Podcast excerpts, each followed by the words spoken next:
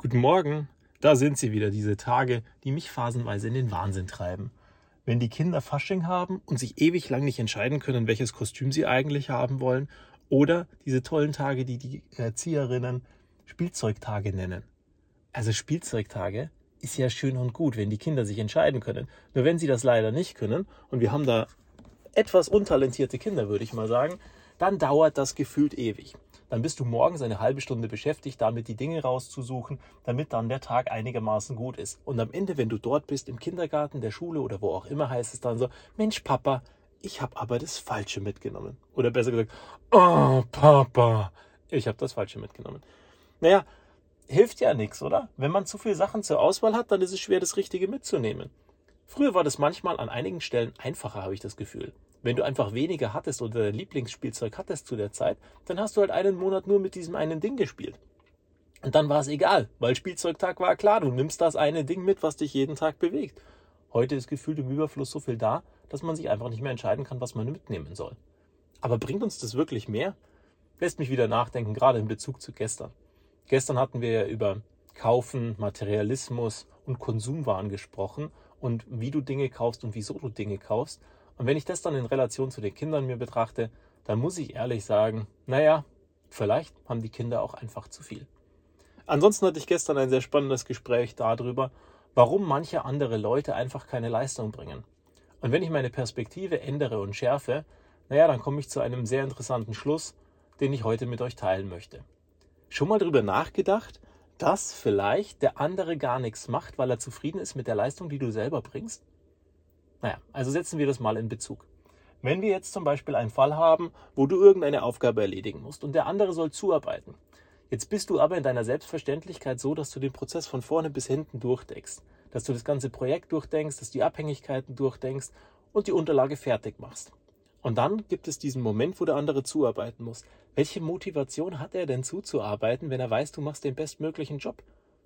Dann hat er doch gar keinen Bock zuzuarbeiten oder keine Notwendigkeit, weil er weiß, selbst wenn er nicht zuarbeitet, ist die am Ende die Qualität so gut, wie wenn er zugearbeitet hätte.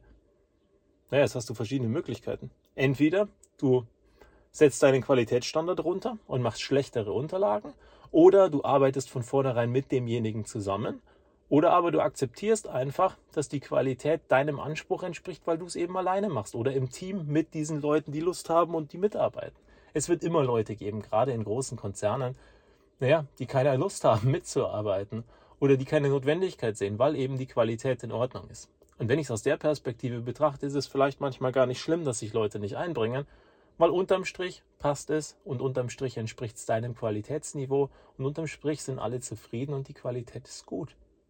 Und wenn du dann das Gefühl hast, der andere soll doch mitmachen, naja, einfach mal die Frage stellen, ob er damit zufrieden ist, ob es passt, ob ihm noch irgendwas fehlt dann hast du zumindest das Feedback bekommen, soweit ist es für ihn in Ordnung. Wir werden manche Leute einfach nicht dazu bringen, dass sie mitarbeiten. Das ist auch ganz normal. Und wenn du dir Karriere anguckst, dann ist es auch sehr spannend, weil die Leute, die nicht mitarbeiten, wechseln dann öfters mal die Abteilung, wechseln die Firma und komischerweise machen sie parallel dabei Karriere. Wenn ich mir das dann in Summen betrachte, dann muss ich sagen, die Leute, die ein Leistungsselbstverständnis haben, sind in großen Firmen wahrscheinlich einfach falsch am Platz. Weil, wenn ich ein Leistungsverständnis habe und eben kein leistungshonorierendes Modell habe, sondern ein Modell, die, das da heißt, die Zeit macht's Geld und nicht die Arbeit, naja, dann wird's halt irgendwie schwer, oder? Weil dann sind die Leute, die Leistungsträger sind, am Ende die Idioten. Die sind auch 40 Stunden da wie der andere. Und der eine macht wenig Arbeit oder keine Arbeit, der andere macht aber viel Arbeit. Und derjenige, der wenig Arbeit macht, kriegt das gleiche Geld wie derjenige, der viel Arbeit macht. Und selten haben wir Firmen, die das Ganze dann honorieren. Ja, es gibt Provisionsmodelle, die am Umsatz orientiert sind oder an Ergebnissen und sonstige Sachen. Das kommt dann auch wieder viel zusammen mit dem, über das wir in einigen letzten Folgen gesprochen haben. Sinn und Vision im Vergleich zu Zielen, weil Provisionsmodelle sind ja wieder an Zielen ausgerichtet. Wenn du drei Prozent mehr Umsatz schaffst für deinen Bereich oder wenn du diese 700.000 Euro Umsatz in diesem Jahres da entsprechend schaffst für deinen Bereich, dann kriegst du Provision XY. Wenn du den einen Deal machst, kriegst du Provision XY. Selten ist es an der Vision oder am Sinn ausgerichtet. Naja, was lernen wir daraus? Ich glaube, dass wir einfach das akzeptieren müssen und dass wir das Bestmögliche leisten müssen und am Ende uns hinsetzen müssen und sagen müssen, okay, komm, scheiß drauf, jetzt packe ich trotzdem an.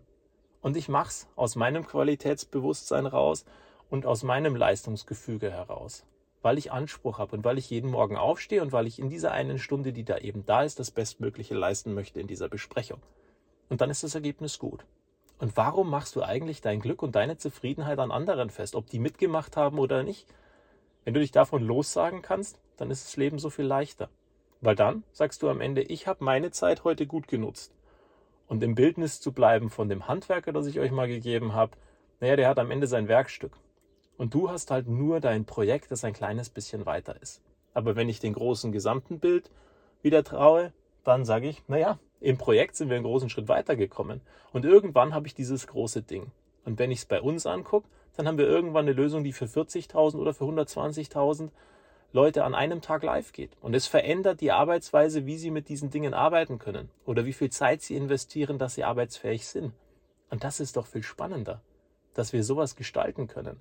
Und wenn du ein kleines Umfeld hast, naja, dann bist du trotzdem wichtig, weil du ein Zahnrad in einem Gefüge bist, dass irgendwas Großes funktioniert.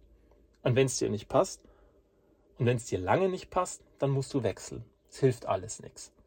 Aber am Ende glaube ich, dass es ganz viel von deiner Perspektive abhängt, ob du da reingucken kannst und ob du zufrieden sein kannst mit dem, was du jeden Tag leistest. Und realistisch gesehen hast du vor einigen Monaten, Jahren oder Jahrzehnten, je nachdem wie lange du in deinem Job bist, eine Entscheidung für dich getroffen, dass dieser Job gut ist, dass die Aufgabe dich erfüllt und dass das Umfeld dir Spaß macht und dich motiviert und dass das Geld auch in Ordnung ist. Und jetzt hat sich irgendwas geändert. Und du hast zu wenig kommuniziert und du hast zu wenig zum Ausdruck gebracht, was du brauchst, dass du zufrieden bist und dass es dir gut geht.